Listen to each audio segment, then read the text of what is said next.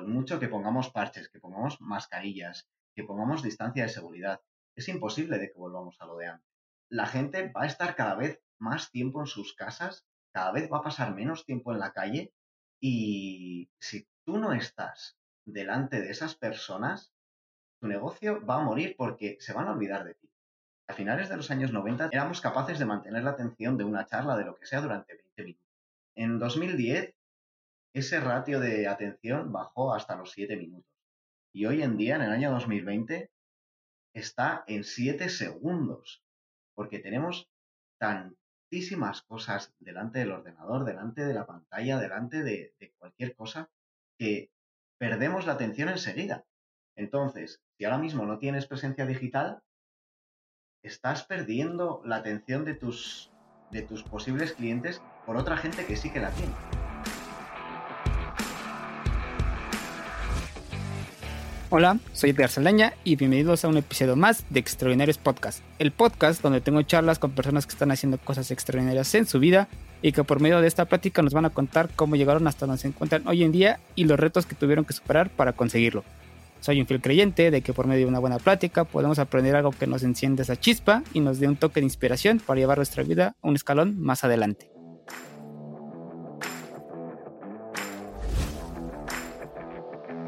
Hola a todos y bienvenidos a un episodio más de Extraordinarios Podcast. En el episodio de hoy nos acompaña Gorka Villar. Gorka estudió ingeniería industrial, pero hoy en día es especialista en marketing digital y como él lo menciona, es un friki de los aparatos tecnológicos y las herramientas digitales. Gorka se ha formado por mucho tiempo con grandes personas dentro del ámbito del marketing digital y es gracias a eso que hoy se dedica a ayudar a negocios locales a digitalizarse y con esto ayudar a generar ingresos que antes no tenían. Gorka, muchas, muchas gracias por estar aquí la de hoy.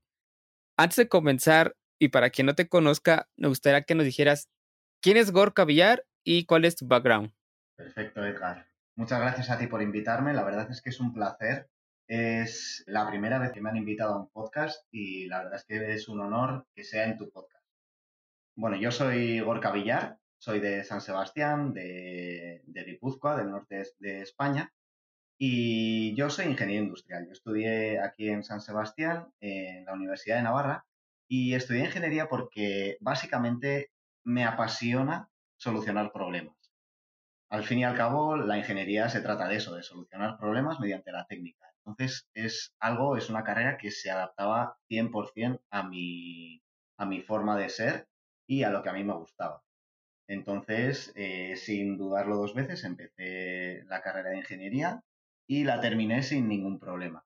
Durante la carrera estuve estudiando también en Estados Unidos, en Florida, y nada, todas las experiencias que fui teniendo a lo largo de la carrera me formaron sobre todo la mentalidad que tengo ahora, que es como una estructura mental muy específica y que me ayuda a resolver la mayoría de problemas que tengo ya no solo en mi negocio, sino en mi, en mi ámbito personal.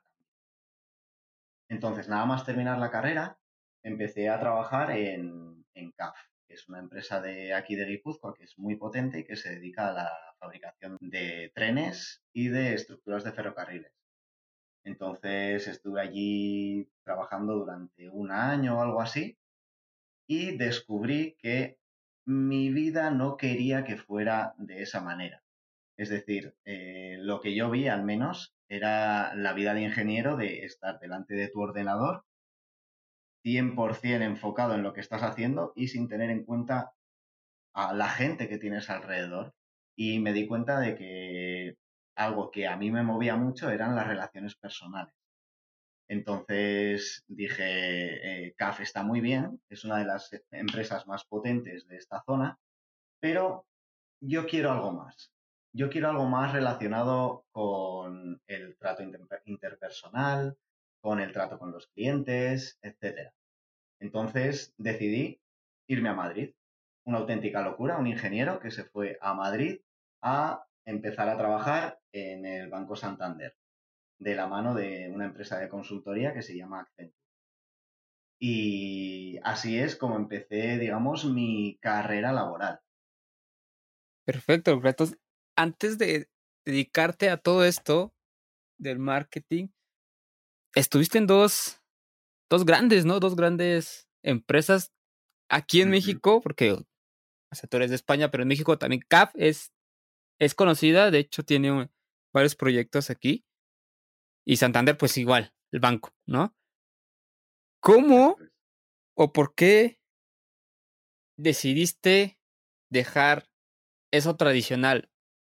¿Sabes? O sea, a lo que me refiero es, normalmente se tiene la idea de, yo creo que también en España, por lo menos aquí en México, sí es así, de que tus papás te digan, no, este, consigue un buen trabajo en una buena empresa y para que vayas escalando y a los 60 te jubiles, pero ¿por qué tú decidiste decir, sabes qué? No, yo, yo quiero salirme y cuál fue la, la motivación? Pues realmente aquí es exactamente igual. Aquí mis padres y mi entorno estaban totalmente centrados en, ese paradigma, ¿no? En ese paradigma social a partir del cual tú tienes que eh, estudiar una carrera, encontrar un trabajo estable, hasta jubilarte. Y era lo que yo empecé, el camino que yo empecé a recorrer. Hasta que me di cuenta que no era exactamente lo que yo quería. De hecho, aquí en, en San Sebastián, aquí en el País Vasco en general, tenemos una cultura muy tradicional de lo que son las cuadrillas. Las cuadrillas son como los grupos de amigos que nosotros llevamos juntos desde que tenemos 14 años o algo así, que nos conocimos en la escuela, y a día de hoy, unos 15 años más tarde, 20 años más tarde, seguimos juntos. Entonces, al final, quieras que no, no solo por parte de tu familia, sino también por parte de tu entorno, tienes una presión social muy, muy fuerte. Y aún así, eh, hubo algo dentro de mí que me dijo, Gorka, tienes que empezar tu propio camino. Sí, mira, cuando yo te pedí también que me mandaras un poquito más de tu información, aunado creo que era, si no me mal recuerdo, a la par que estabas en el banco, también estabas haciendo otros proyectos, ¿no? O sea, como que siempre tuviste, ahora no siempre, pero te llegó el momento en el que tenías como esa chispita, como dices, de, forjar tu camino, de, de tener tus propios proyectos. Platican un poquito más de qué eran esos proyectos que, que me mencionabas. Pues sí, efectivamente. Yo ya sabes que yo tenía esa cosita por dentro, pero es una locura empezar algo sin tener una especie de colchón o una especie de background o, un backup al que puedas asistir en caso de que ese emprendizaje, ese nuevo proyecto no salga bien. Entonces yo lo que, lo que empecé bueno, eh, fue algo muy, muy curioso porque surgió de, bueno, como surgen todas las buenas ideas, que es eh, de fiesta, ¿no? Nosotros estábamos en... sí. Eh, teníamos alquilado un local para, la cuadrilla y pues bueno, estábamos ahí un poco, mm, sin más, bebiendo un poco antes de salir de fiesta, antes de ir a los bares y tal. Y ahí surgió la idea de montar unos chiringuitos en la playa. Unos chiringuitos en la playa son, son bares, son casetas de madera que ponemos en, la playa, en la arena, encima de la arena, y ahí servimos pues cervezas, eh, Coca-Colas y helados y de todo. No sé si no sé si ahí en México conocéis esta palabra, la palabra chiringuitos. No como tal, pero o sea, sí se, como que sí entiendo el concepto. Aquí podría ser como algo como un changarrito de cosas así, en chiringuitos, changarrito, pero sí, sí se entiende. Genial. Pues, pues eso, eh, montamos nuestros propios charranguitos, que se nos ocurrió la idea de la mejor manera que se nos podía ocurrir, que es de fiesta, como todas, como surgen todas las buenas ideas. Y a raíz de todo eso empezamos lo que es, eh, bueno, eh, yo empecé mi primer proyecto, digamos, empresarial, que por mucho que fueran unos charranguitos, unos chiringuitos, eh, siempre tienes que tener algo por detrás que soporte todo eso, es decir, unas finanzas, una contabilidad, una fiscalidad también, incluso que tuvimos que dar de alta una sociedad desde cero. Y ese fue realmente mi primer proyecto. Y ese proyecto lo estuve llevando junto con otras nueve personas, que es una locura, pero bueno, así lo hicimos. Y yo empecé este proyecto mientras estaba trabajando en el Banco Santander. Entonces, mi día a día era, bueno, mi semana a semana era trabajar durante la semana en el banco y el fin de semana cogerme un tren de alta velocidad desde Madrid hasta Alicante, que era donde teníamos unos chiringuitos. Nosotros los teníamos en Santander. Entonces, esa era mi vida. Mi vida era trabajar durante la semana en el banco y el fin de semana trabajar una media de unas 30 horas, sábado y domingo, en el chiringuito y volver. Entonces, pues como ves, era algo muy, muy sacrificado. Y pues bueno, ese fue mi primer proyecto, que no el último. Qué bueno, qué bueno. Yo creo que muchos empezamos así, ¿no? Como yo actualmente también tengo trabajo formal, por así decirlo. De hecho, también es en una consultoría en KPMG. eh, pero pues igual te, como dices, te llega ese, ese cosquillita, esa de no, yo creo que podría hacer algo, ¿no? Como que no me veo igual ahí visualizando. Y al igual que tú, en mi caso, he hecho varias cosas, pero también así como que muchas no se dieron, o sea, porque, mira, te voy a contar aquí y a, todos, cuando empezó la moda del dropshipping en España, porque yo sigo mucha gente de España, a mí se me hacía no estoy diciendo que sea malo, pero yo pensé que era más fácil, ¿sabes? O sea, dije, no, pues si en España lo hacen aquí en México, pues qué tan difícil puede ser, ¿no? Y me compré uno de esos cursos de no sé cuántos cientos de dólares. y no, resulta que en México, por el sistema de correos que se tiene, uh, porque cuando, no, no sé si yo lo hice mal o qué pasó, para empezar se tardaban un montón en llegar, o sea, llegarme el producto de China. Una. Luego dos, todavía lo que se tardaba correos cuando decían el, envío gratis, cuando querían envío gratis. Y no, o sea, la tienda duró creo dos meses y ya dije, no, ¿sabes qué? Esta cosa no, no, no me da, no, no sé. Entonces, pero pues así pasa, y así es como vas aprendiendo, pero pues ahí también, eh, o sea, le empecé a meter a, meterle la mano a Facebook Ads y como que me empezó a llamar la atención, ¿no? Entonces así es como, como empezamos. regresando a ti, Gorka, ya me, ya me fui un poquito. No, no te preocupes, al final estamos aquí para aprender el uno del otro. bueno, de esto que, comentas, ¿cómo nace tu interés por ya de plano dedicarte al marketing digital? ¿Cómo, lo, ¿Cómo te nació ese amor? ¿En dónde lo descubriste? Por ejemplo, te digo, en mi caso fue porque lo empecé a aplicar en la tienda de dropshipping, pero en tu caso, ¿cómo fue? pues todavía queda un largo camino desde los chiringuitos hasta que empecé mi, carrera digital, ¿no? Pero... Dale, dale, dale, tú cuéntala. Vale, pues eh, durante la carrera yo me di cuenta de que me apasionaba la programación.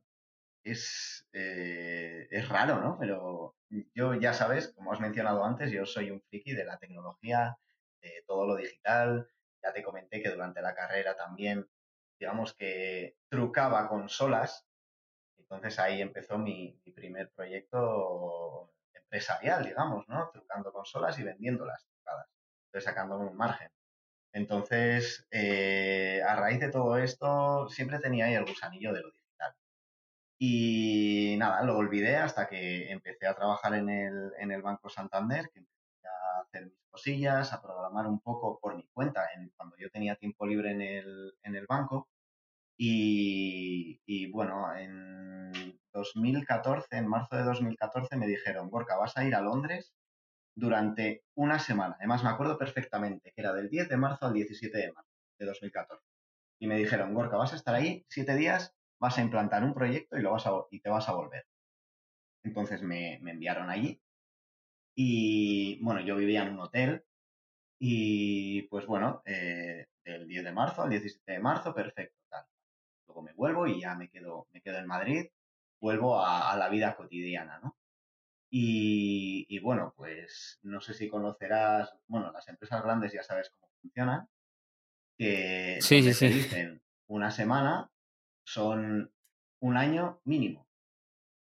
Y de hecho, eh, tras todo esto, eh, seguí manteniendo el contacto con gente que a día de hoy sigue estando en Londres, que ya están viviendo allí.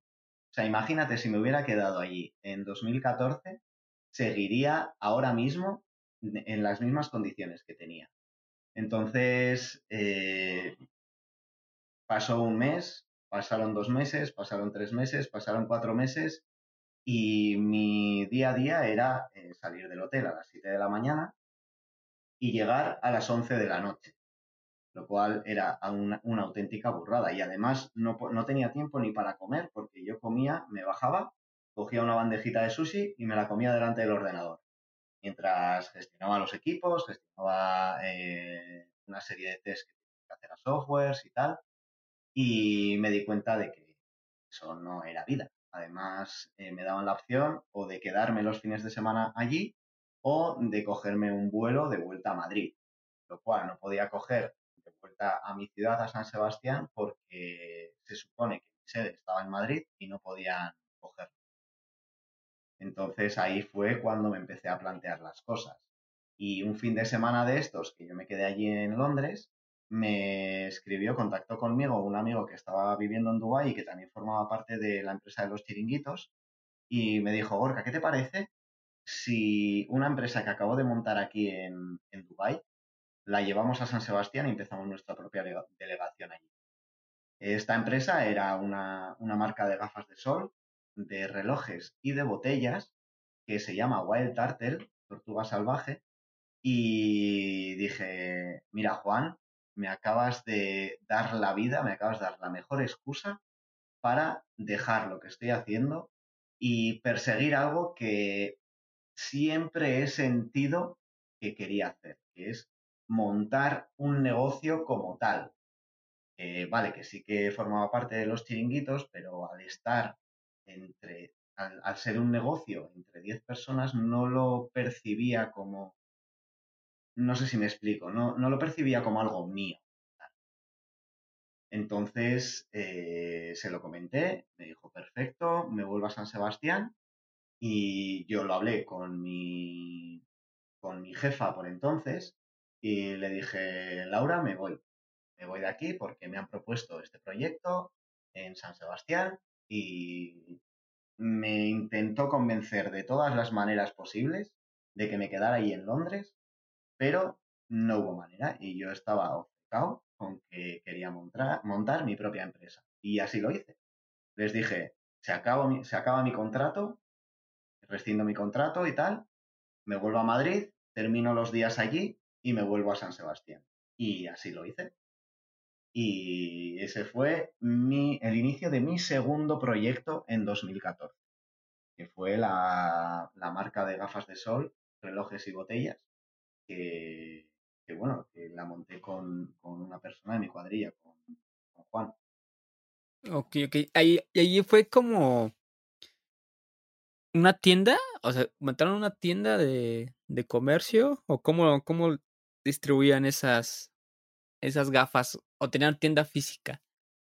Vale, la idea era, lo primero que hicimos fue montar un e-commerce, una tienda online basada en, WordPress con el plugin de WooCommerce y empezamos ahí y dijimos, vale, perfecto, ya tenemos la tienda creada, la tienda online, ahora a esperar a que nos llevan los pedidos. Y como tú sabrás, del dropshipping, nada más lejos de la realidad. Lo que experimentamos fue un total ruido de grillos, que ahí no compraba, vamos, ni mi madre. Sí, suele pasar. Efectivamente. Y nada, para mantener un poco el proyecto empezamos con técnicas 0% mm, digitales. Es decir, lo que hacíamos era contactar con tiendas de ropa, tiendas de, de ropa de mujer, y decirles que, oye, si queréis, nosotros os dejamos producto dentro de vuestra tienda en un expositor y por cada producto que vendáis os lleváis un porcentaje de comisión. Y así lo hicimos y llegamos a tener hasta 350 puntos de venta en toda España, lo cual se dice rápido, pero, pero había que gestionar todo eso. Y ahí es donde empecé a indagar con el tema de, de todo lo digital. Empecé a programar desde cero un sistema CRM desde cero basado en PHP sin saber programar en PHP, lo cual era un auténtico reto para mí y fue una locura y algo de lo que estoy más orgulloso en, toda mi experiencia. Y aparte de eso, después, ya cuando ya estaba funcionando ese sistema, llegamos a contratar a dos chicas que ya estaban basándose en ese sistema para crear facturas, para enviar albaranes, Y, nada, dijimos, eh, a partir de ahora vamos a empezar a dedicarnos al online. Y empecé a formarme, como tú bien has dicho, con, con los mejores del marketing digital. Y me di cuenta de que realmente el marketing digital era algo que no habíamos utilizado por puro desconocimiento hasta entonces, pero es magia. Es decir, es literalmente magia.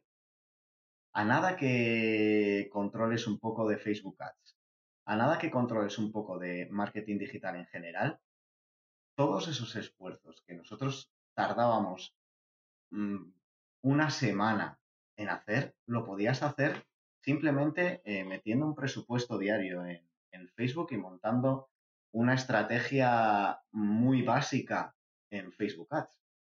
Y eso me, abrió un mundo, vamos, brutal. Y ese fue mi, mi, verdadero inicio con el tema de la digitalización y el marketing digital. Sí, es que como todos, cuando comenzamos muchas veces creemos, ¿no? Que por tener la, la, la página y estar en, internet y tener una página de Facebook y un perfil de Instagram, pues rápido te va a llegar las cosas, pero pues la verdad es que no. Hay tanta gente haciendo lo mismo que... Y luego nosotros, o mejor que nadie, sabemos que pues, el algoritmo orgánico, el, el alcance orgánico, perdón, está casi muerto en Facebook e Instagram. Es muy complicado que que te que salgas nada más haciendo lo que todos empezamos porque no es que venga, no está mal porque por algo tienes que empezar. Pero si nada más te quedas ahí, pues te va a pasar lo que te pasó a ti, lo que me pasó a mí, de que nada más no daban, o sea, no daban, o, y no, o sea, tienes que, que meterle. Venga, yo creo que también conoces a, a, Vilma, Vilma Núñez. Es, ella tiene una, una frase que me encanta mucho que dice, sin inversión no hay, hay conversión. O sea, si no inviertes, pues no vas a poder vender porque pues, la gente no te va a conocer. Entonces, qué bueno que, que nosotros tuvimos que pasar por eso y, y para darnos cuenta, Gorka. Eso es. Gorka, y de esa tienda, ¿cómo pasas a lo que estás ya realizando ahora, ¿no? O sea, de plano ya te dedicas a, ayudar a otras personas a, a gestionar campañas y a digitalizar negocios. ¿Cómo fue ese salto? Pues realmente el salto fue al darme cuenta de que el marketing digital y todo lo relacionado con Internet es pura magia. Es que me di cuenta de que podía ayudar a mucha, mucha gente que no sabe cómo, cómo tener una presencia digital, cómo incluso vender online, porque ten en cuenta que nosotros teníamos contacto con 350 puntos de venta, 350 negocios locales de moda que su mayor digitalización era tener una cuenta de Instagram y subir una foto a la semana. Y me di cuenta de que realmente ellas y gente como ellas necesitaban ayuda. Necesitaban ayuda y, yo podía aplicar todo lo que había aprendido para mi propia empresa para ellas también. Entonces así fue un poco como, como empecé a ofrecer mis servicios de forma profesional.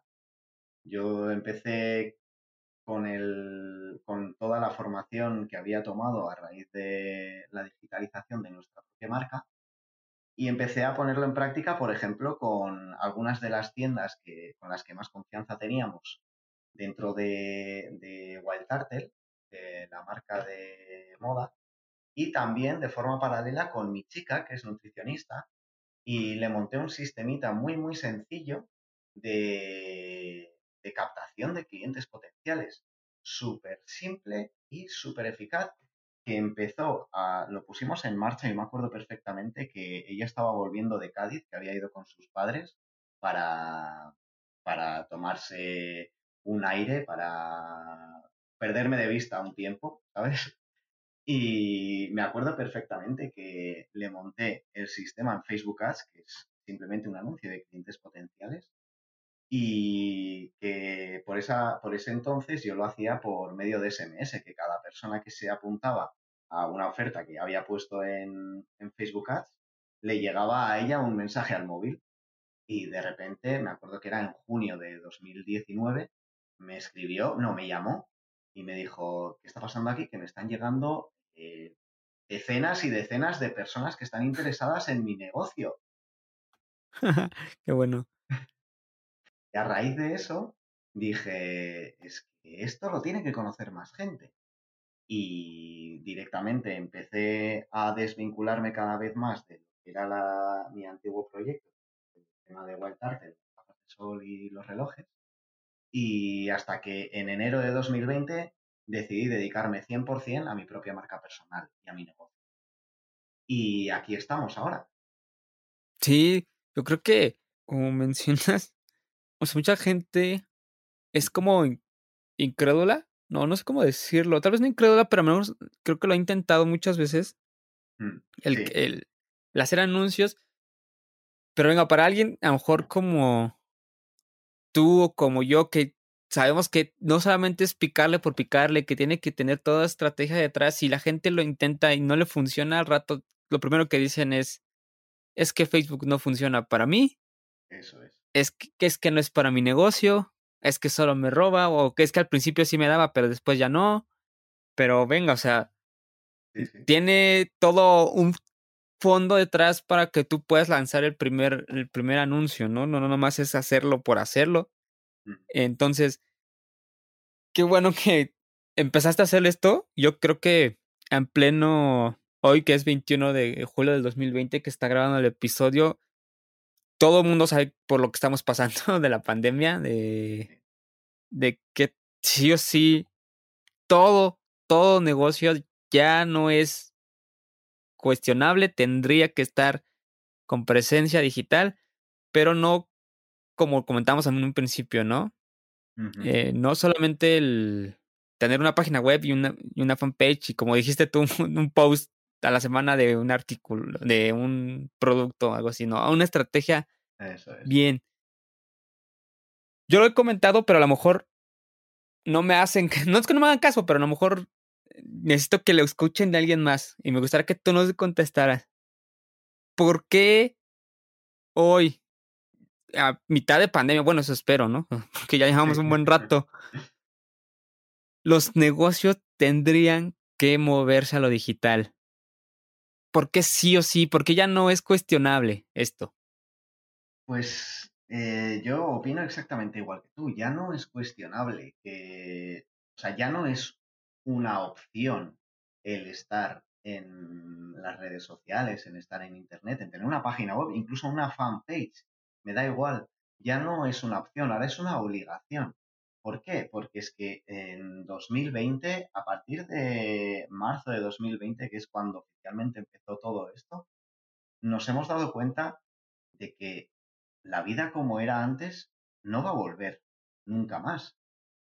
Y eso de que tú estés situado en la mejor calle de tu ciudad o que te conozcan como que eres una de las mejores empresas de tu ciudad, hagas lo que hagas, un bar, aquí por ejemplo en San Sebastián, que están muy de moda los pinchos, los bares de, de la parte vieja y de, de las zonas donde se mueve la gente están sufriendo muchísimo. Y de hecho, aquí en España sobre todo se ha levantado el confinamiento porque si no, si los bares están cerrados, si la restauración está cerrada, no, el, sistema económico español no se va a sostener. Y eso ha sido parte de una de las razones por las que empecemos el desconfinamiento. Pero es que se han dado cuenta de que por mucho que intentemos volver a lo de antes, por mucho que pongamos parches, que pongamos mascarillas, que pongamos distancia de seguridad, es imposible de que volvamos a lo de antes. Entonces, la gente va a estar cada vez más tiempo en sus casas cada vez va a pasar menos tiempo en la calle y si tú no estás delante de esas personas, vas a morir. Tu negocio va a morir porque se van a olvidar de ti. Hoy en día, eh, lo leí hace poco, eh, a finales de los años 90 teníamos un ratio de atención de, no sé si eran 15 minutos, 20 minutos, algo así. Éramos capaces de mantener la atención de una charla, de lo que sea, durante 20 minutos. Eh, en 2010, ese ratio de atención bajó hasta los 7 minutos. Y hoy en día, en el año 2020, está en 7 segundos. Porque tenemos tantísimas cosas delante del ordenador, delante de la pantalla, delante de, cualquier cosa, que perdemos la atención enseguida. Entonces, eh, cuando antes servía el estar en la mente de las personas, ahora cada vez sirve menos, sirve para menos y cuanto más presencia tengas delante de tus posibles clientes, cuanto mayor sea esa presencia, mayores van a ser las probabilidades de tener clientes. Entonces, si ahora mismo no tienes presencia digital, estás perdiendo la atención de tus de tus posibles clientes por otra gente que sí que la tiene. Es que, ¿qué es eso? O sea, comentaste algo muy, muy importante de que tenemos que capturar la atención rápido, como lo que es Facebook y e, e Instagram, perdón, es marketing de interrupción. Entonces tienes que llamar la atención lo más pronto posible, lo más llamativo. O sea, pocos sin exagerar, porque luego me han aparecido anuncios donde salen vatos con unicornios y. ¿Sabes? O sea, o sea, sí, o sea, sí, pero no. o sea, sí me llamaste la atención, pero para mí fue como de, ah, no, o sea, está bien, o sea, pero yo no lo haría, ¿no? Para empezar. Esa es una. Entonces, tenemos que capturar esa, esa atención y justo mencionaste algo muy importante. Si tú no lo estás haciendo, si tú no lo quieres hacer, va a haber alguien que sea tu competencia que sí lo va a estar haciendo y te va a comer el mandado porque él simplemente sí se atrevió a dar ese paso que esto, Cuerca, como tú ya lo sabes, es algo que se venía diciendo anteriormente, desde antes de esta crisis de del coronavirus. Digitalicen sus negocios, esto es lo, lo, tienes que estar sí o sí. De hecho, hay una frase de Bill Gates que así como que hay dos tipos de negocios en el siglo XXI, los que están online y los que ya no existen, pero esa frase ya tiene tiempo. Y venga, o sea, se venía diciendo y no lo hicieron. Y ahorita todavía hay gente que, que está rehúsa, ¿no? Kurka, tú como experto que ayudas a las marcas, a los negocios a pasar a lo digital, así a un resumen, algo corto tampoco, porque yo sé que es mucho, pero así puedes tocar algunos puntos claves. ¿En qué consiste digitalizar un negocio que es local? pasarlo digital, ¿cuáles son los puntos que se tendrán que tocar o se tendrá que hacer? Vale, pues eh, principalmente lo que es digitalizar significa pasar procesos analógicos a procesos digitales, ya sea eh, captación de clientes, eh, branding o cualquier cosa realmente. Incluso hay mucha gente a día de hoy en el año 2020, a 21 de julio de 2020, que te sorprendería, Edgar, que todavía sigue, sigue llevando las cuentas en un cuaderno a mano. Ni siquiera un Excel. Directamente, eh, parte de la digitalización sería decirle, oye, no utilices este cuaderno, utiliza Excel y encima le pones un par de formulitas y es que ya te saca toda la, todo el sumatorio de la semana de lo que quieras. Y es que te sorprendería, pero es que a julio de 2020 la gente sigue así. Sí, sí, me imagino. Sí, hay muchos. Más esa brecha generacional, ¿no? Hay muchos negocios que donde los dueños son. No, no soy muy bueno con eso de las generaciones de que los que son zetas y todo eso. Pero, o sea, gente que, que, que ya es este. Pues digamos que ya tienen, no sé, de 50 para adelante le cuesta más trabajo, ¿no? Y hay gente que incluso con 35 años de hecho, se me venía, se me venía a la cabeza una chica de dos años más que yo, de 34, 35 años, que sigue llevando las cuentas en papel.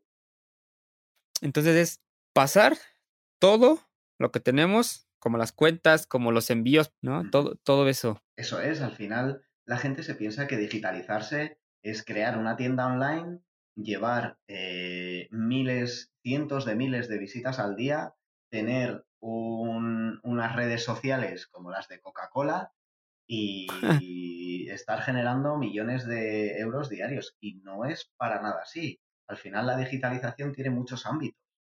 Sí, o sea, yo creo que cada negocio puede hacerlo de una forma, ¿no? No, no es necesario. Digo, cada negocio es diferente y no por eso todos van a poder tener una tienda, ¿sabes? Una tienda en línea, un e-commerce. Pongamos ejemplo de un dentista, o sea, ¿cómo vas a, que le mandes tú los piezas y que él, y un manual de cómo quitarte la muela? No se puede, pero sí hay cosas que sí puedes hacer digitales, ¿sabes? ¿No? Entonces, ahora, ya que tocamos este tema, la pregunta del, millón. ¿Cualquier negocio se puede digitalizar? O, o, hay algunos que de plano tú ves que no se puede hacerlo? Mm, vale, a ver, es lo que tú decías. Un dentista, ¿cuál puede ser la digitalización de un dentista? Al final, la, digitalización puede abarcar muchísimos campos no solo el ofrecer el servicio en sí. Pero en el tema de la, de la digitalización, yo considero que sí, que todos los negocios, todo tipo de negocio puede digitalizarse. Y ya te digo, simplemente pasar de llevar las cuentas en un papel a llevarlas en un simple Excel, en un Google Sheet, en cualquier cosa. Esa sería una parte de la digitalización. Otra parte de la digitalización puede ser tener eh, tu propia presencia online a través de alguna red social, que puede ser LinkedIn, Instagram, Facebook, cualquiera de las que están de moda ahora. Y otra parte de la digitalización, que puede ser ya para negocios muy, muy concretos, puede ser el, hecho de, ahora sí, eh, proporcionar tus servicios o tus productos de forma 100% online. Lo cual no todo el mundo puede hacerlo, pero eh, yo sí que animaría a que independientemente de lo que sea tu negocio, que pienses en qué partes podrías ofrecer de forma online. Incluso las propias llamadas comerciales se pueden sustituir por un vídeo. Ok, ok. Fíjate que eso sí no lo, no lo había pensado, pero sí tienes mucha razón. O sea, hay tantas cosas que se pueden digitalizar regresamos al, tema de, del dentista, ¿no? No sé si es, yo creo que sí la has escuchado, la, de Calendly, la, la, aplicación que te deja agendar. Yo creo que si alguien, ya sea alguien que corta el cabello, una de masajes, ¿sabes? O sea, si tienes la, como dices, tienes la, la página y en la página tienes esta herramienta y ya incluso, en la, creo que en la versión Pro sí te deja pagar. No, no, yo tengo la versión como gratuita, pero creo que sí te deja. En la Pro sí que te deja pagar. Ve, o sea, y ya no es necesario que tú estés. Digo, no, no, no es por. O sea, porque yo sé que luego tienen gente que les ayuda a atender llamadas y porque va a haber gente que, que no lo va a poder, este, que, o que no quiere hacerlo. Ajá. Pero eso te va a ayudar a que a lo mejor, este, pues la gente, por ejemplo, sea más fácil entrar y revisar, ah, ¿qué día, me, qué día tengo? Ah, pues este día, este día me toca bien, pum, ¿no? Y es más fácil porque ya no, porque el estar marcando muchas veces luego es, este, déjame revisar mi, mi, este, mi agenda. O luego es que, ah, es que se le, porque me ha pasado, me ha pasado cuando luego me va a cortar el cabello, que dice, oye, ¿qué hora te había dicho? No, pues que a las dos. Ah, no, este, a las. Es que pensé que era a las tres, algo así. Y digo, bueno, no importa, pues ahí estoy una hora, ¿no? ¿Sabes? Pero entonces, si ya está, si ya estuviera, yo creo que sí ayudaría bastante en cómo mejorar ese tipo de, de, de, cosas que al final son cosas pequeñas, pero que pueden hacer unos grandes cambios, ¿no, Gorka? ¿Cómo piensas tú? Eso es, y al final, imagínate la de la de horas de recepcionista que te puedes ahorrar teniendo un simple Calendly. No te hace falta además tampoco tener ni una página web. Tú puedes directamente hostear tu Calendly dentro de la propia plataforma de Calendly. Y directamente eh, cualquier persona puede reservar en tu agenda directamente entrando ahí. Mira, o sea, yo no lo sabía. O sea, yo pensé que tenías que, alojarlo en otro lado, pero, o sea, si lo puedes hacer directo, vaya, o sea, no necesitas gran cosa. Además, incluso puedes hacer en el anuncio ponerla y agenda tu sesión o no sé. Eso es. Y directamente no necesitas ni una landing page ni nada.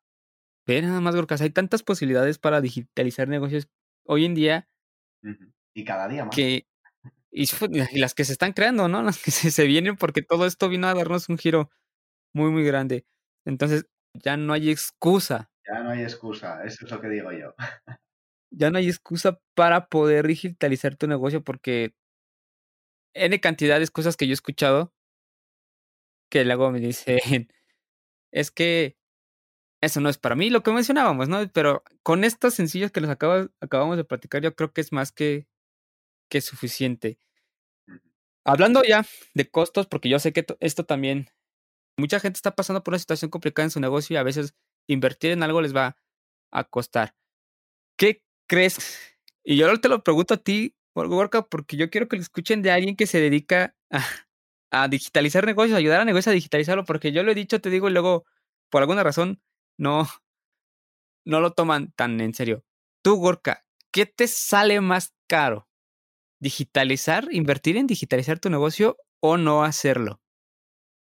Pues yo lo que recomendaría es realizar esta inversión y no tratarla como un gasto, porque sí, sí que es verdad que me he dado cuenta de que la mayoría de gente, ahora que, como bien has dicho, que lo está pasando mal financieramente, está tratando este tipo de, costes, este tipo de inversiones, las está viendo como un gasto, como algo que no van a poder recuperar.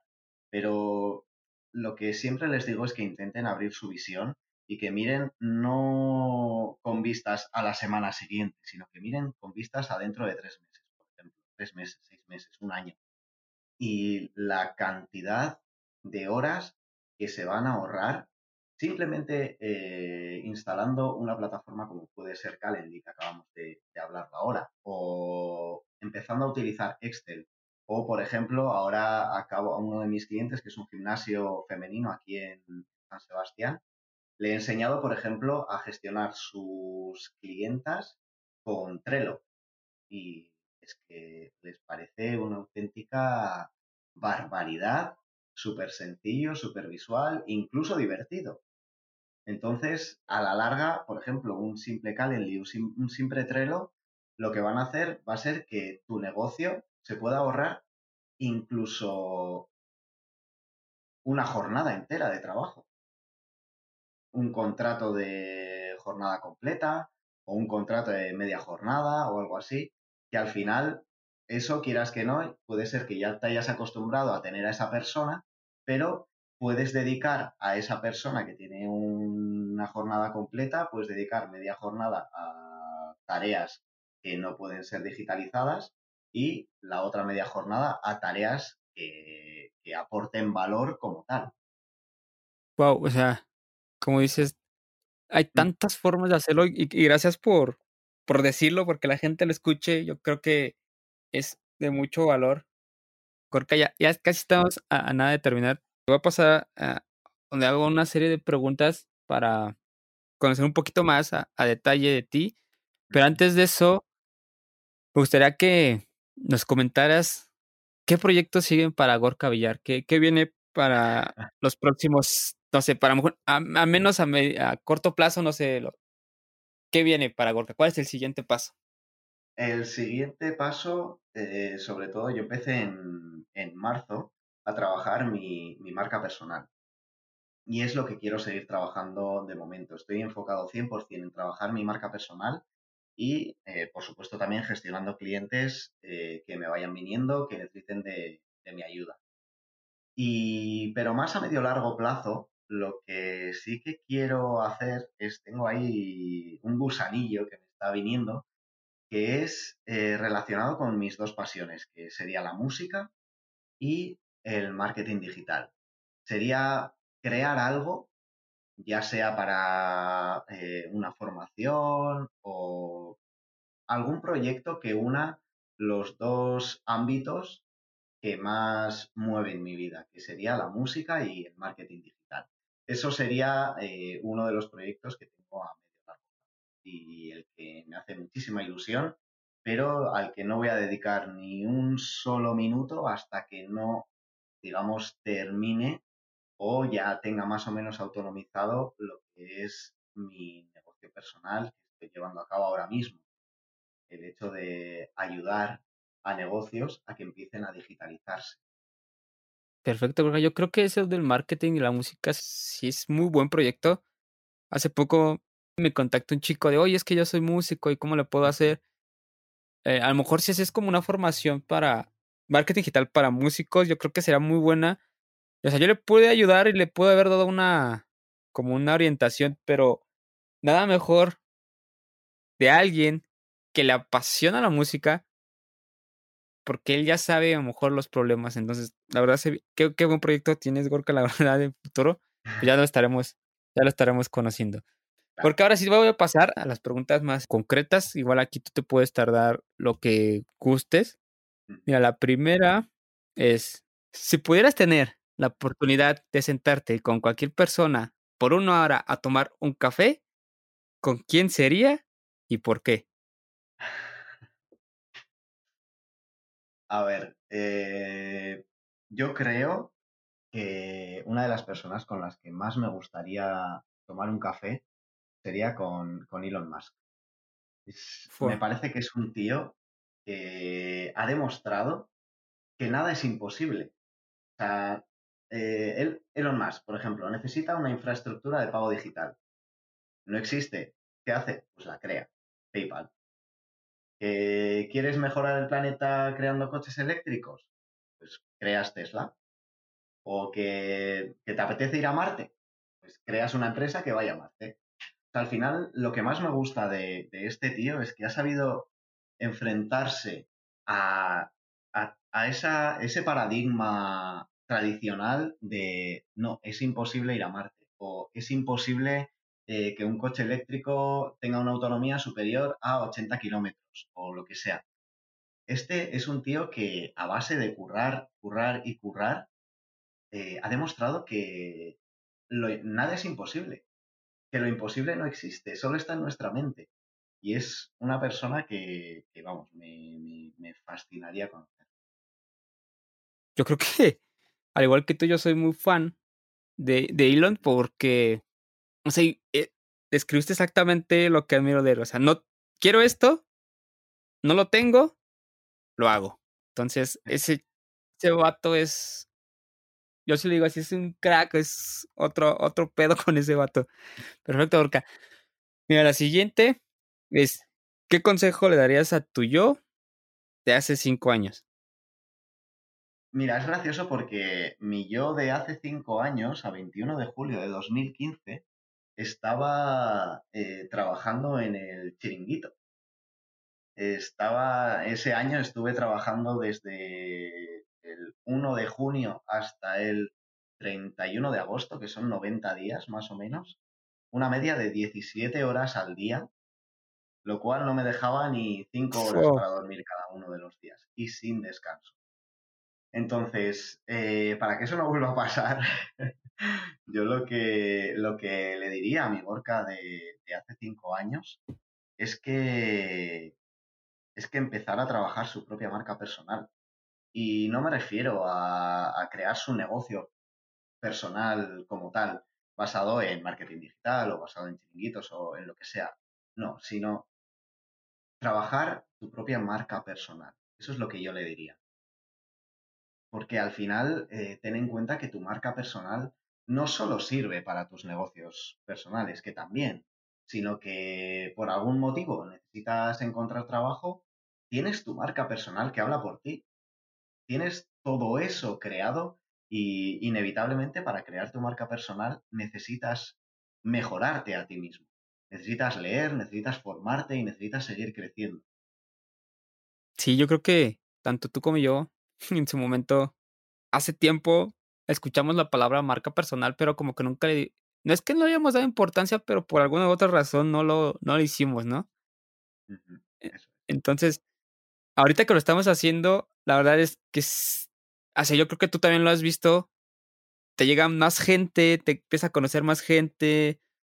Dices, es que me recomendó tal, es que este, te seguí porque viste, vi este post. Y entonces, y dices, la verdad que si hubiera empezado hace, como dice, cinco años o hace dos años, creo que ahorita sería otra, otra situación, pero eso no quiere decir que hoy, hoy por hoy, en pleno 2020, no, no puedes empezarla, ¿no? Eso es. Al final tenemos que tener en cuenta que eh, nunca es tarde. Mañana ya va a ser tarde, pero hoy no. Hoy es más tarde que ayer, pero es el momento de hacerlo hoy. Wow, o sea, me quedo con, con esa frase. Porque yo también, conociéndote, sé que eres un apasionado de la lectura y que te gusta leer mucho. Y me gustaría que nos recomendaras el libro que, que más, o que nos dijeras más bien, ¿cuál es el libro que más recomiendas tú? ¿Y por qué? Eh, todo depende de, de, cada persona y de la situación de cada persona, pero a mí personalmente esto, este libro me lo leí en el año 2011, que era cuando empezaba a trabajar en el banco, y es un libro que, que personalmente me cambió la vida. Eh, se llama El monje que vendió su Ferrari, de Robin Sharma, y me cambió la vida. Gracias a leer ese libro perdí 20 kilos. Dejé una relación en la que no estaba a gusto y decidí tomar las riendas de mi vida, como se dice, y seguir, y seguir leyendo y seguir adelante y, y, que me empezara a crecer esa llama dentro de mí que me, que me estuviera diciendo continuamente que, que tengo que seguir creciendo, que tengo que seguir formando, formándome, que tengo que ser hoy mejor de lo que era ayer.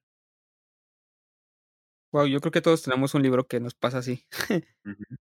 ¿No? Que, que bueno, que la verdad es que, fíjate, ese no lo he leído, pero yo creo que va a ser de los próximos, porque mucha gente me lo, o sea, lo, veo que lo mencionan mucho, entonces sí, sí me lo voy a, me lo voy a leer.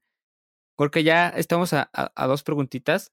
Esta es subjetiva, es de cada quien, pero me gusta hacerles la pregunta. ¿Qué es para Gorka el éxito? Mm, vale, ¿qué es para mí el éxito? Pues yo diría que para mí el éxito es levantarme cada día con ganas de comerme el mundo. Tener una vida que tenga ganas de vivirla. Y, y es eh, que me da igual que sea un lunes, que sea un martes, que sea un sábado, que sea un domingo. Me da igual, es levantarme con, con ganas reales de vivir mi vida. Perfecto, Gorka. Y la última es más como, no es como pregunta, es como terminar una frase y esto va como más como alegado, por así decirlo. Entonces la frase es, antes de morir, me gustaría, ¿qué le gustaría a Gorka que pasara antes de que dejara este mundo? Vale, aquí dos cosas. Antes de morir, me gustaría saltar en paracaídas. y antes de morir, me gustaría visitar Nashville y asistir a algún concierto de música country allí, porque me apasiona la música y sobre todo la música country. Wow, fíjate que también en eso concuerdo contigo de aventarme de paracaídas. A mí me da miedo las alturas y me da vértigo. O sea, si yo creo que por eso ya no crecí mucho, pero si yo estoy en un lugar muy alto y veo hacia abajo, me mareo así como o sea, no tanto, pero sí me da así como medio me mareo y todo, ¿no? Entonces, pues ya lo estaremos haciendo porque porque también es de las cosas que no me atrevía, pero dije, ¿por qué no? O sea, digo, sé que pueden pasar muchas cosas malas, pero venga, ¿no? Hay que, hay que intentarlo. Pues Gorka, muchas, muchas gracias por, por tu tiempo, por esta hora que nos compartiste de tu conocimiento, de, de tu experiencia y nos contaste un poco de tu historia. Antes de irnos, ¿dónde puede encontrarte la gente? ¿Dónde, dinos dónde pueden buscar más acerca de ti? Si necesitan ayuda para digitalizar su negocio, ¿cómo se ponen en contacto contigo?